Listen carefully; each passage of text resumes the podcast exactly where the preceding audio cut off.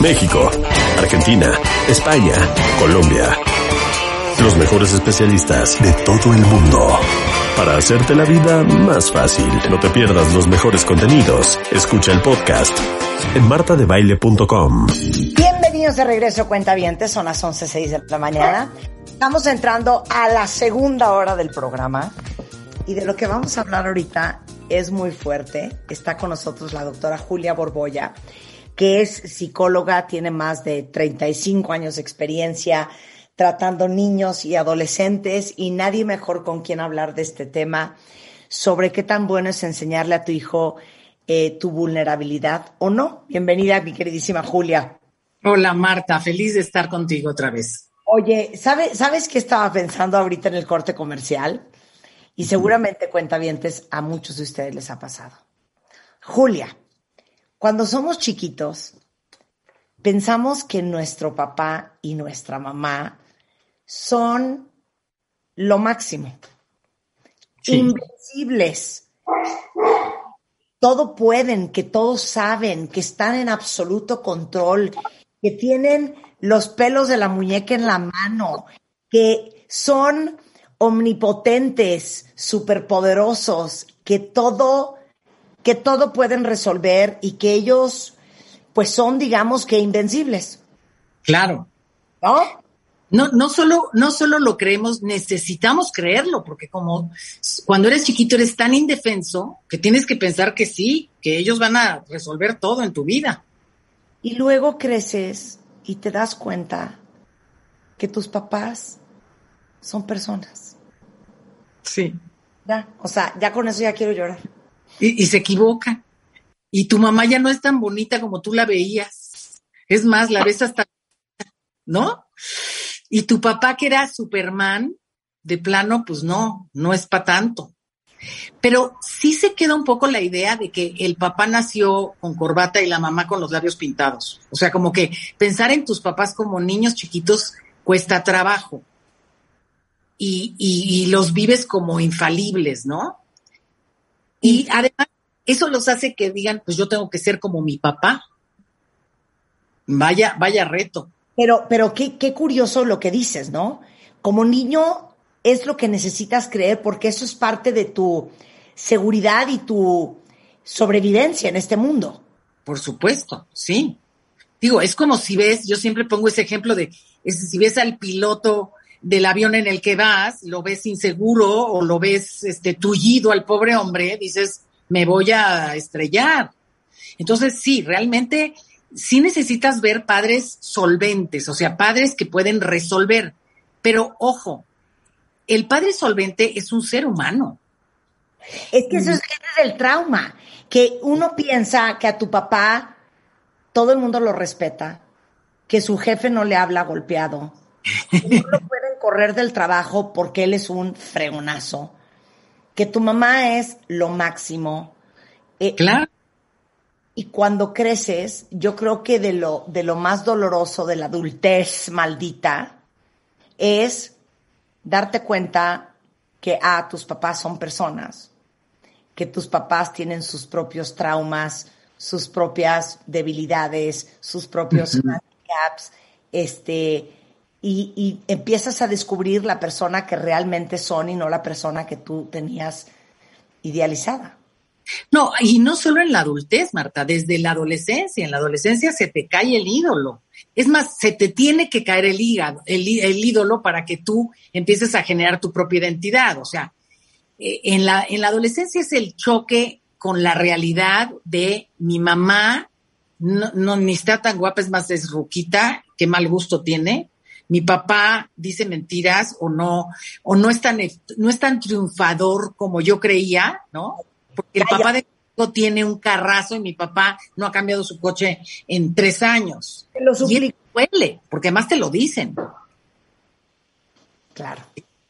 Es un golpe dolorosísimo, ¿no?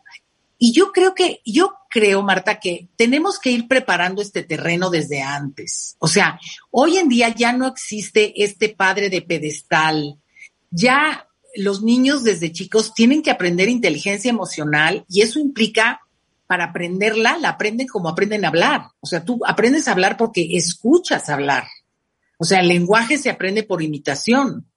Y yo creo que la inteligencia emocional también se aprende por imitación. Es decir, no se trata de que la mamá o el papá se tiren a llorar porque el COVID nos va a acabar, ¿no? Porque eso sí generaría una gran inseguridad, pero sí aceptar pues que están frustrados o que están enojados o que están tristes, porque eh, los, los niños que no tienen palabras para las emociones se sienten muy ansiosos y entonces se las comen a través de las uñas o la comida o se hacen pipí en la cama, o sea, lo, lo vuelven conductas en vez de volverlo palabras. Entonces sí es bien importante que los papás le pongamos nombre a las emociones de los niños, pero que también las ejemplifiquemos. O sea, es decir, yo quería ir a esa película y ya no había boletos, por decirte algo, y me siento frustrado. ¿Tú sabes lo que es ser estar frustrado? Pues el otro día que tú querías la paleta de limón y no, y ya, ya se habían acabado. Y ahí estás dando una gran lección doble. Por un lado, estás estás introduciendo una nueva palabra, un nuevo concepto en el vocabulario de tu hijo. Y segundo, estás dando un ejemplo de que tú también lo sientes. Porque si mi papá es lo máximo, yo no tengo permiso. ¿Me explicó? O sea, hay niños que dicen, prefieren ser malos que débiles. O sea, identifican como la, la agresión como fuerza y la sensibilidad como debilidad. Y eso está mal. Porque entonces, este, para agradar a mi papá voy a ser rudo o voy a ser ruda. Y, no es así. O sea, hoy más que nunca, Marta, necesitamos que los papás varones muestren su sensibilidad.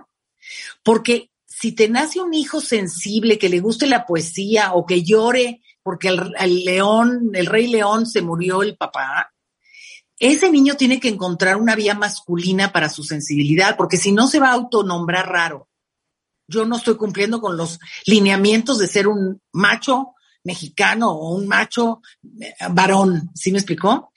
Y, y, no, los hombres también lloran, los hombres, los hombres también se sensibilizan con una poesía. O sea, es fundamental en estos tiempos en el que, en el que se abre la, el abanico de opciones de género, ¿no? Eh, no sabes cuántos adolescentes, Marta, les pido casi siempre el dibujo de una persona. Y entonces cuando llegan les digo, dibújame una persona. Hombre, lo que, dibújame una persona, lo que tú quieres. Yo quiero saber qué me va a dibujar primero. Y sabes que he tenido muchos casos en los que dibujan una figura asexuada. Le digo, ¿qué es? ¿Niño o niña? No, no es nada. Digo, ¿cómo? ¿Cómo no es nada? ¿Qué te gustaría que fuera? Pero es como, como un, tengo tantas opciones, ¿no? De, de, de, que, que, que no sé en dónde encajo. Y a lo mejor si yo soy un varón sensible, que no me gusta el fútbol y que me gusta las canciones románticas, pues soy raro y no soy como mi papá. Y entonces, Chihuahua, estoy fallando. ¿No? Claro. Pero dijiste algo bien importante. Y hay una frase para eso. Lo que no se habla, se actúa. Por supuesto. Nos pasa como adultos. Sí. No dices eh, frontalmente lo que te molesta, pero entonces andas azotando puertas y furibunda, ¿no? Por supuesto. Todavía peor con los niños, porque todavía no tienen ni la madurez emocional ni verbal para a veces entender cómo se articula lo que quieres decir, porque ni siquiera sabes cómo ponerle nombre a lo que estás sintiendo. Y eso tiene toda la razón, es a lo que se aprende en la casa.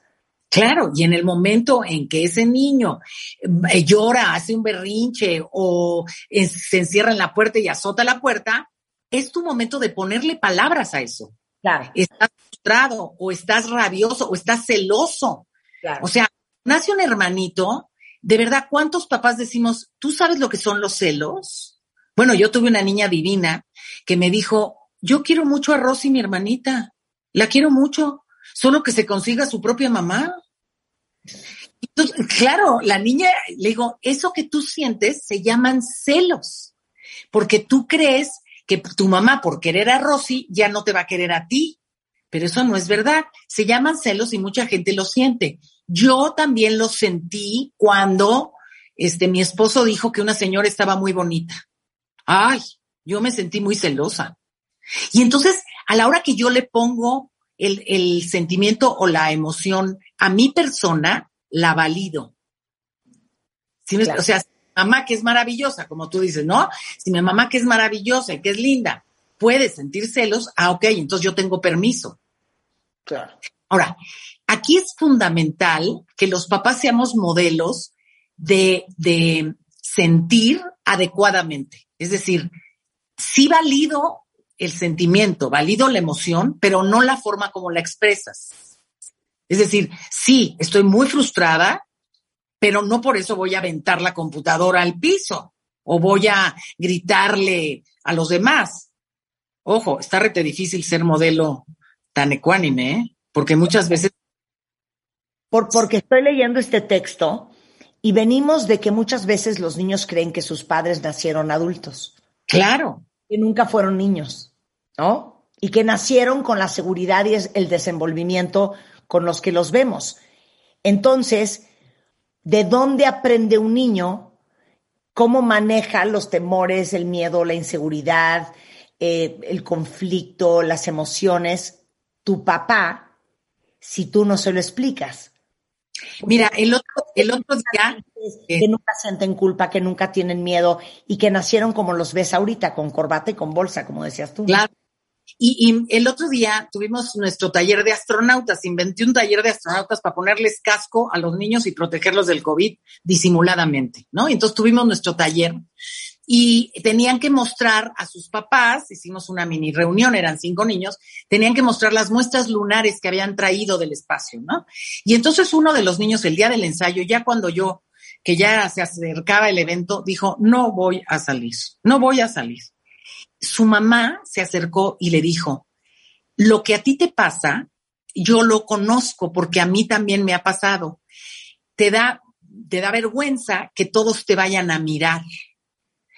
Pero si quieres, yo te acompaño para que entonces me volteen a ver a mí y no te volteen a ver a ti. Santo remedio. Santo remedio. La mamá conocía ese sentimiento y le dio la solución que ella hubiera querido, ¿sí? O sea, que volteen a ver a otro y no me volteen a ver a mí. Que ese era el miedo fundamental de este niño. Y lejos de mostrarse como vulnerable, se mostró hábil para solucionar un problema con su hijo. Claro. ¿No? Ella le dijo, cuando yo hablo en público, lo que me da vergüenza es que todos me voltean a ver a mí. Pero vamos a solucionarlo. Claro que el resultado fue maravilloso porque el niño, ya que se vio ahí y la mamá empezó a hablar, el niño le robó la palabra y habló. Es, es como empujarlos, ¿no? Un buen ejercicio de alfabetización emocional es hacer un concurso en familia. Vamos a ver, a ver, el equipo A y el equipo B. Por favor, que papá esté de un lado, mamá esté del otro, nivelen los equipos y digan, así como adivínelo con mímica, lista de cuántas emociones conoces. O emociones o sentimientos con A, con B, con C, y, darnos cuenta cuántos realmente conocemos y si distinguimos. Muchos niños confunden el enojo con la tristeza o confunden la sensibilidad con, con, con ¿qué te puedo decir? Con, uh, con la feminidad, ¿no?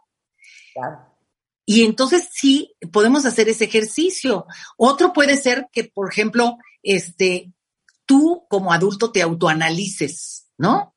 Este, y, y de alguna manera te des cuenta si te has prohibido algunos, expresar algunos sentimientos.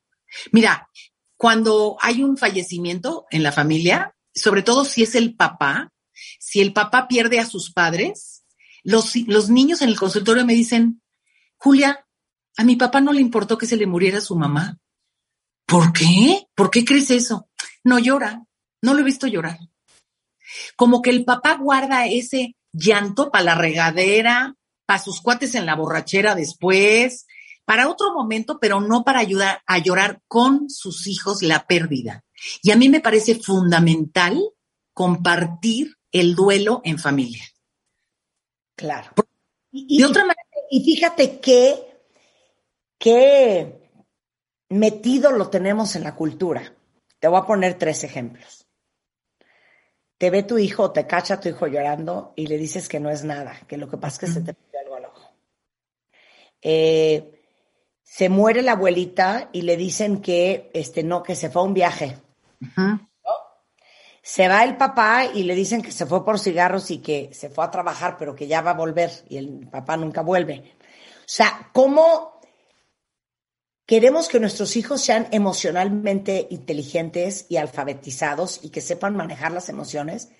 Pero hacemos todo para no enseñarles a manejarlas. Y, es, y además te digo que es lo peor, que les dejamos a que ellos saquen sus propias conclusiones. Y las conclusiones que ellos sacan son peores. Porque entonces, si mi abuelita se fue a un viaje y no regresa, le valió gorro mi graduación. Y yo la había invitado a mi graduación. Y entonces se fue mejor al viaje, ¿no? Y mi papá, pues qué menso mi papá que no encuentra cigarros. O sea, ¿qué tipo de papá tengo? O mamá qué tonta es que se la creyó. ¿Sí me explico? O sea, ellos sacan, eh, por ejemplo, en, el caso de la muerte, ellos sacan sus propias conclusiones que son como del Halloween.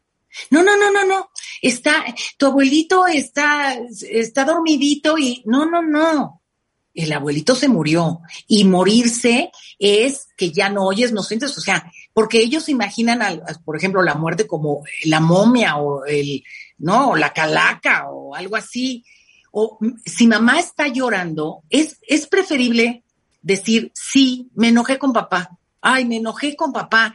Eh, acepta que hay conflictos y luego, por favor, dale a este niño un testimonio de que ya se reconciliaron, porque luego las reconciliaciones, las mejores son en privado, pero tiene que haber reconciliaciones como, este, oficialmente eh, públicas el beso, eh, la agarradita de mano, de manera que el niño sepa que ese pleito no es un pleito de divorcio, es un pleito de, de convivir, así como, y sí le puedes decir, mira, así como a veces tu hermana te cae regorda y te peleas con ella, así papá me cayó regordo hoy. Pero bueno, ya luego me cae bien y le doy beso. Y eso es más sano que el niño elucubre una historia parecida a la de su compañero de escuela, que sus papás se están agarrando del chongo en un divorcio conflictivo.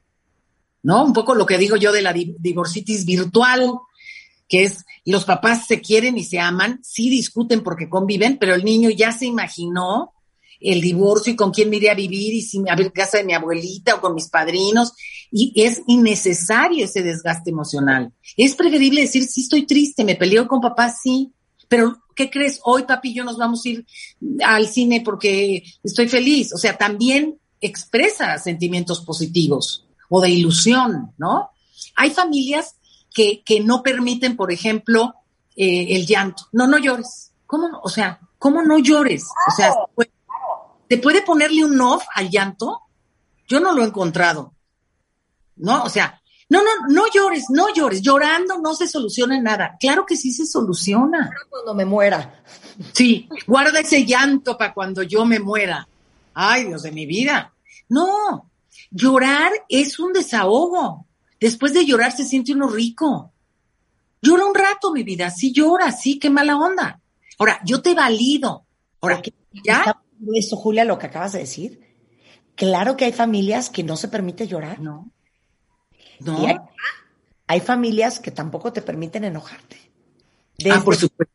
Enojada, no te ves bonita, las niñas bonitas o los niños bonitos no se enojan. No se enojan. Y, y va a llevar el policía. Ese niño, ese niño cree que el enojo es blanco o negro. Es decir, o no me enojo, o cuando me enojo digo grosería y media. Nunca tienen grises, porque no, tienen, no han visto opciones. Y yo le digo, a ver, te puedes enojar en gris. ¿Qué es? Este, oye, no me gustó esto que me dijiste, Marta. No me gustó y me sentí muy mal. me estoy enojando, pero lo estoy haciendo en gris. No te estoy insultando, ¿no? Pero cuando los niños no tienen esta, estos ejemplos en casa de enojos grises, tirando más a blanco, tirando más a negro, o sea, de diversas formas de expresar el enojo o diversas formas de expresar la tristeza o la frustración, pues no tienen repertorio de dónde sacarlo.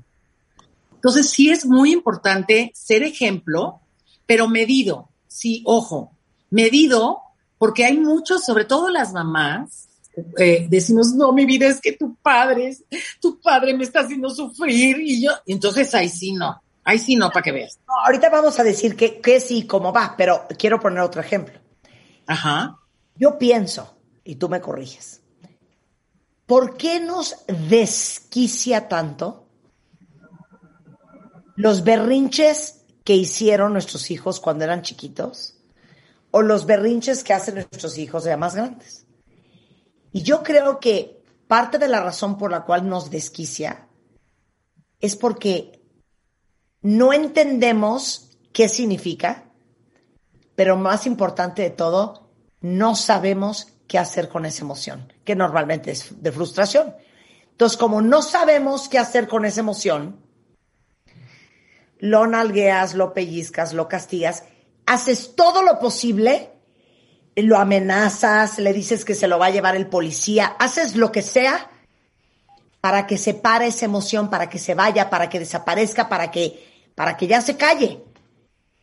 Porque no sabes qué hacer con ella, uno. Y dos, como te saca de quicio y te quieres aventar y lo quieres mal matar, te está provocando una emoción a ti de furia, enojo, frustración, que tampoco sabes qué hacer con ella. claro. Y además, ¿qué haces para evitar que la saque? Lo incrementa. Porque el niño está llorando y tú vas y le echas más leña al fuego. Y te callas y vas a ver. Y si sigues, y cuento hasta dos y tres, y bueno, ¿no? Y el niño, aunque quiera, no le puede poner off. Es más, le está dando todavía más coraje, todavía más frustración. Yo, yo mi consejo sería, cuando el niño está en una rabieta, aléjate de la escena del crimen. Nada que le digas en ese momento le va a entrar. Dale chance, dale aire, dale aire. Y después intenta poner palabras en su boca. Dile, me pareció que lo que tenías era un coraje porque tu hermano ganó el chocolate o me pareció, más vale que tú le pongas un argumento y él o lo niegue o lo acepte, a que le preguntes en esa pregunta abierta de, ¿qué te pasa? O sea, esa pregunta es la más difícil que yo conozco. ¿Qué te pasa, Marta? Pues, ¿qué me pasa de qué? me, o sea, es tan abierta la pregunta que no. A ver, me parece que estás enojada o me parece que estás inquieta o me parece que estás preocupada. Y entonces, si yo te pongo una opción, tú, tú ya tienes una, como un menú para decir, no, no, no es tanto preocupado, es más bien irritada. Ah, ok. Y entonces empieza este lenguaje emocional que necesitamos, necesita, y hoy más que nunca vamos a necesitar muchos lenguajes emocionales, mucho. ¿Hasta dónde enseñar tu vulnerabilidad? De eso vamos a hablar regresando. Mira, Susi dice, yo lloro hasta cuando me enfermo. Y les digo cómo me siento y qué me duele y veo sus caras sorprendidos, porque para ellos yo soy la mujer más fuerte del mundo y mamá jamás es débil. Pero empecé a hacer esto para que ellos me conozcan hasta en mis vulnerabilidades pero también sin darte cuenta, Susi, los estás alfabetizando emocionalmente y les estás dando el mejor permiso de vida, que es el permiso de sentir. Hasta dónde sí, hasta dónde no. De eso vamos a hablar con Julia Borboya regresando en W Radio, cortesía de Bebemundo. No se vayan. Síguenos en Instagram, Marta de Baile. No te pierdas lo mejor de Marta de Baile, dentro y fuera de la cabina. Estamos donde estés. Estamos de regreso en W Radio, son las 11.35 de la mañana en una conversación increíble con Julia Borboya, que es psicóloga, lleva 35 años o más dedicado a los niños y a los adolescentes con un grupo de especialistas espectacular. Y estamos hablando de, ¿es bueno o no que tu hijo te vea vulnerable? Y básicamente la primera media hora nos dedicamos a discutir lo relevante y lo fundamental que es que nuestros hijos sean emocionalmente alfabetizados, que sepan reconocer sus emociones y que sepan ponerle nombre. Y cómo, con eso nos quedamos antes del corte, hay tantas familias en donde no se permite llorar, en donde no se permite estar frustrado, en donde cuidadito te enojes, lo cual es la peor enseñanza que nos pueden dar. Claro. Y aquí Sí, ya habíamos dicho también que hay que poner ejemplo y hay que mostrarnos también a veces vulnerable, pero ¿hasta dónde, no? Que era, que era la duda claro. en el corte. El texto de Susi. Susi en Twitter pone, yo lloro hasta cuando me enfermo. Y les digo cómo me siento y qué me duele, y veo sus caras sorprendidos, porque para ellos soy la mujer más fuerte del mundo y la mamá jamás es débil. Pero empecé a hacer esto para que ellos me conozcan hasta en mis vulnerabilidades. Pero está haciendo también otra cosa sin darse cuenta. Julia. Sí les está mostrando que se vale llorar. Ahora, siempre y cuando eh, no es equivalencia llorar a ser débil. Yo puedo ser muy valiente y llorar, y puedo llorar de emoción, y puedo llorar de tristeza y ser fuerte. Aquí el chiste, Susi, es que ellos, tú te, tú te muestres resolutiva en sus problemas y que ya sabemos, ay, mi mami, mi mami llora en la película o mi mami llora en las bodas. Bueno, mi mami es así, es sensible. Esto es válido, pero no llora cuando tengo un problema y llora porque no sabe cómo solucionarlo. O sea, mientras tú verbalices la emoción más que actuarla, estás alfabetizando. Es decir, habla más de lo que sientes en vez de actuarlo, porque si yo estoy enojada y grito y aviento cosas, pero no verbalizo, pues eso no es un aprendizaje. Eso es una muestra de Dios mío, mi mamá está loca y ¿qué voy a hacer con ella? Entonces, sin control con sus emociones. ¿Mandé? Y sin control de sus emociones. Claro, o sea, si, si, si notan esos, esa conducta, además de que la van a imitar, tú pon a tu hijo chiquito o a tu hija a jugar a la mamá. Bueno, es, es Dios de mi vida ponla a jugar y entonces la vas a oír, te vas a oír a ti hablando, ¿no? Yo juego con mis nietas en la casita a tomar el té y hablamos de nuestros bebés y bueno, me entero cómo actúan mis nueras porque ellas mismas, ay, no, no, no, yo a mi niño, ¿no? Y entonces empiezan a, actuar lo que han visto. Entonces, sí es importante decir que te pones triste, decir que algo te enoja, decir que te sientes impotente, pero no hacia ellos, no hacia resolver como, como adulto mayor lo que un menor requiere. Es muy importante que los niños sepan que ellos no tienen que cuidar a sus hermanos. ¿Cuántos hermanos mayores o hermanas mayores se quieren volver madrastras o padrastros de sus hermanos? Y aquí hay que decir, a ver, no, calmado, yo soy la mamá o yo soy el papá y yo puedo con esto, ¿no? Pero que te vean que puedes de una manera asertiva, que puedes eh, hablando, resolviendo independientemente de eso, tú como persona sí puedes sentir eh, coraje, impotencia, miedo hacia terceras cosas, no hacia ellos. O sea, porque acuérdate que tú eres el piloto de ese avión. Entonces, bueno, yo sí puedo entender que el piloto del avión extraña a sus hijos, pero no quiero que extrañe los aparatos enfrente de él y diga, ¿para qué demonios sirve esta palanca? O sea, el extrañamiento se lo valido con respecto a su vida personal, pero no se lo valido con respecto a su trabajo. Y el trabajo de los papás es controlar, dirigir, guiar y apoyar a sus hijos. Entonces, ahí es donde no se vale, ¿no? Susi puede decir, soy chillona, sí, pero ahorita mismo vamos a resolver este problema. No lo voy a resolver llorando. Yo sí creo importante eso, ¿no? Y sobre todo vuelvo a insistir mucho en los papás, porque las mamás somos emotivas, las mamás somos mucho más, eh, mostramos más los sentimientos, pero los papás, mira, de verdad lo hago, eh, Marta, tengo un ejercicio en que digo, ¿qué pone triste a un papá? Nada, no, los papás no se ponen tristes. No, ¿cómo no? Y entonces me dicen cosas que lo, eh, el, ejercicio es que pone contento, que pone enojado y que pone triste. Y me, lo mismo que les pone enojado, los pone triste. Entonces dices, no, ¿cómo? Hay una gran diferencia entre la tristeza y el enojo. Y a ellos les cuesta trabajo porque el papá no lo ha mostrado. Yo creo que el papá debe decir, sí, estoy muy triste porque se murió mi mamá y le extraño mucho. Ahora, no te tires al llanto y no vayas a trabajar porque entonces sí, el niño dice, mi madre santa, ¿qué hago con este?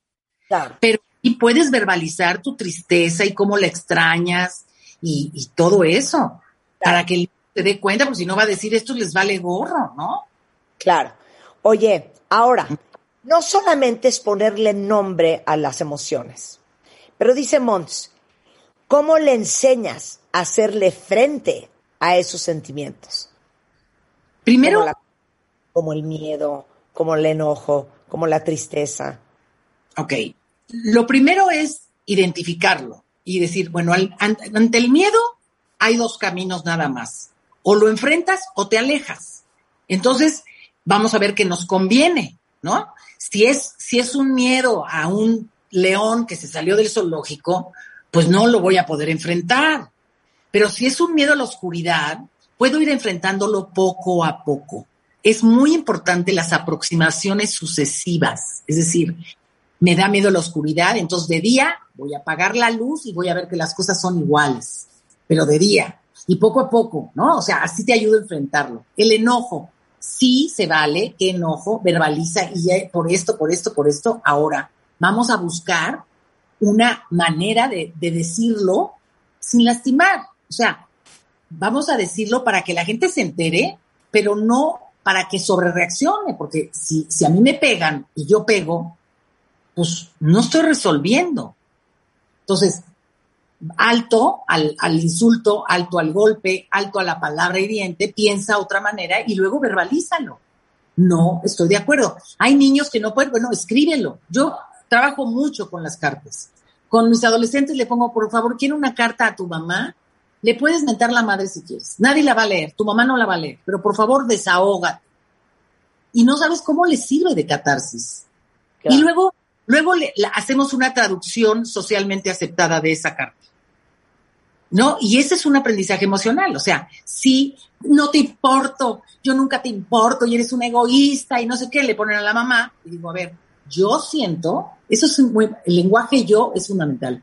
Yo siento tal o cual cosa y me, a mí me parece que muchas veces tú no me, no me pones mucha atención o no me doy cuenta cuando me la pones. O sea, empezamos como a, a pulir esa carta de manera que exprese lo mismo que sientes, pero de una manera un poquitito más, más amable o, o- o que llegue.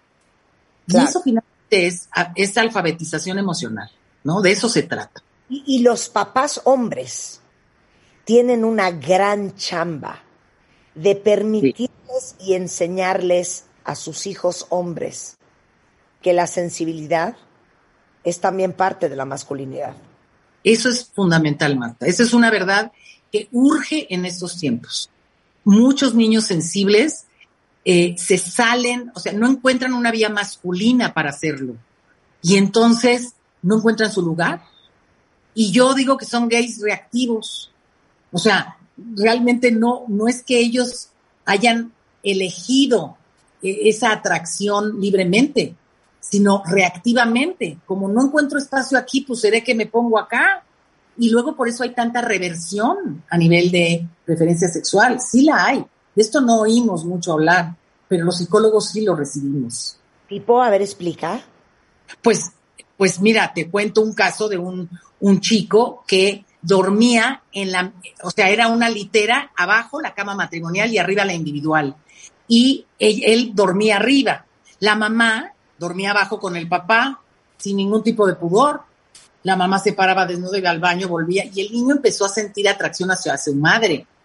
Porque obviamente estás en la adolescencia, ves a tu mamá desnuda y te conflictúa. Y entonces él mismo empezó a comprar revistas de hombres para que le gustaran.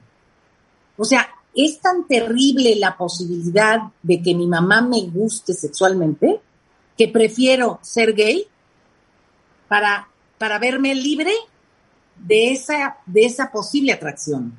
Sí. Ese es un gay reactivo. O sea, el niño sí sentía atracción hacia las mujeres, pero la primera mujer hacia la que lo sintió su propia madre, entonces le pareció diabólico. Claro. Qué ¿No?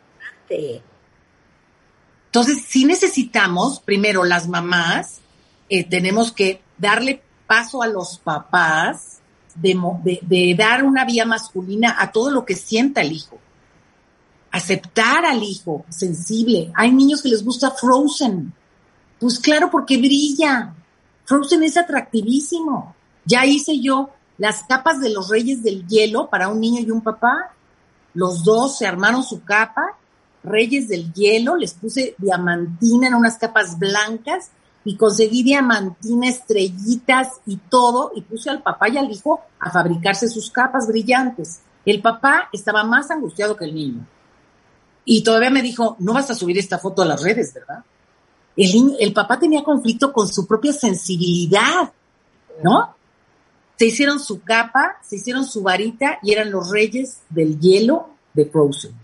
El niño descansó, dijo, wow, me puede gustar lo brillante sin, sin tener que moverme de mi masculinidad.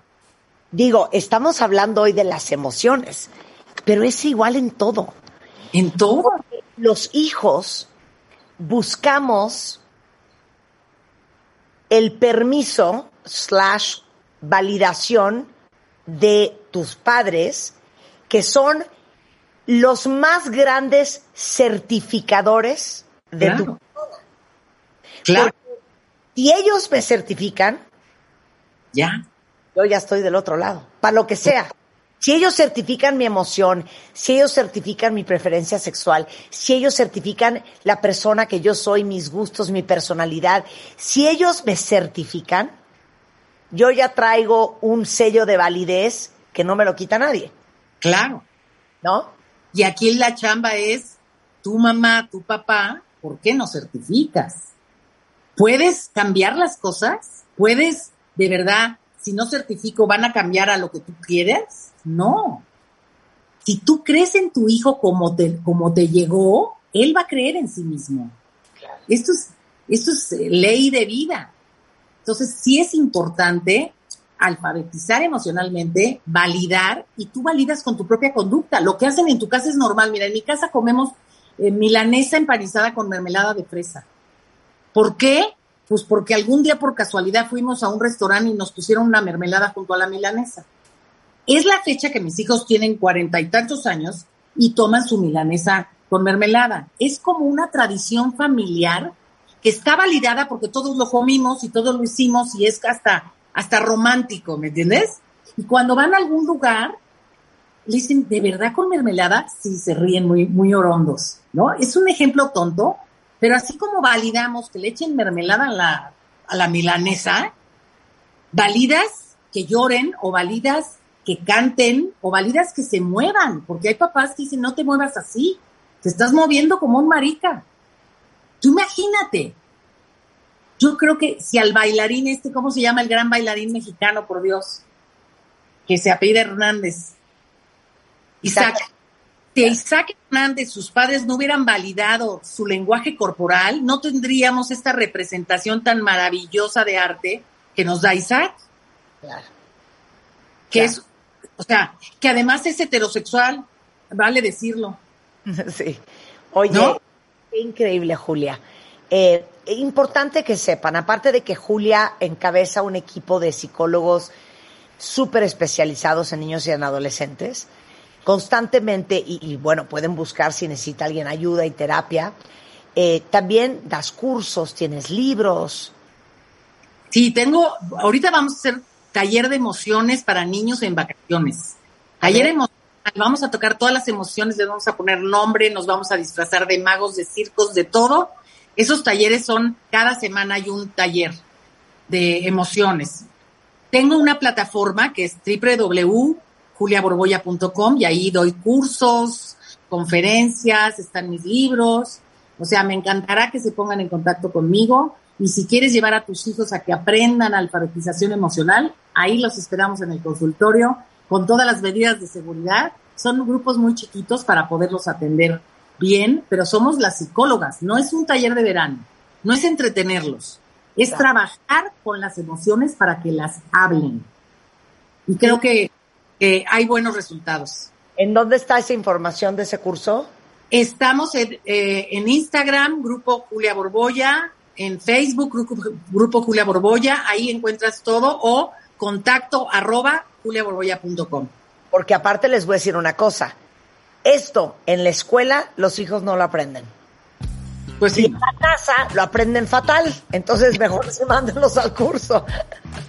Oye, Además después te damos una retroalimentación. Al, al terminar la semana te, te damos a ti, mamá o papá, una retroalimentación de qué vimos para que sigas chambeando en casa, porque ese es el chiste. Claro, Julia, es un placer tenerte siempre. Muchas gracias. Ah, seguimos en contacto. Un gran beso para ti. Igualmente. Bye. Oigan, y seguimos con el cuento de los niños. Eh, ya les hemos dicho que, bueno, sabemos todos que nuestra gran chamba es cuidar la salud emocional, como lo hablamos ahorita, pero también física, e incluso desde el embarazo. Y les quiero decir que este miércoles, eh, a las 8 en punto de la noche, eh, tenemos consultorio Bebemundo, donde vamos a hablar de los cuidados y nutrientes básicos para que tu hijo desarrolle toda su función cerebral. Entonces es hoy a las 8 en punto de la noche. Vamos a hablar de qué nutrientes son necesarios antes, durante y después del embarazo, qué cantidad de ácido fólico y hierro como vitaminas claves son necesarias durante el embarazo, por qué tomar multivitamínicos y no vitaminas aisladas. No se lo vayan a perder. Es 8 en punto de la noche a través del Facebook Live y el YouTube de Bebe Mundo.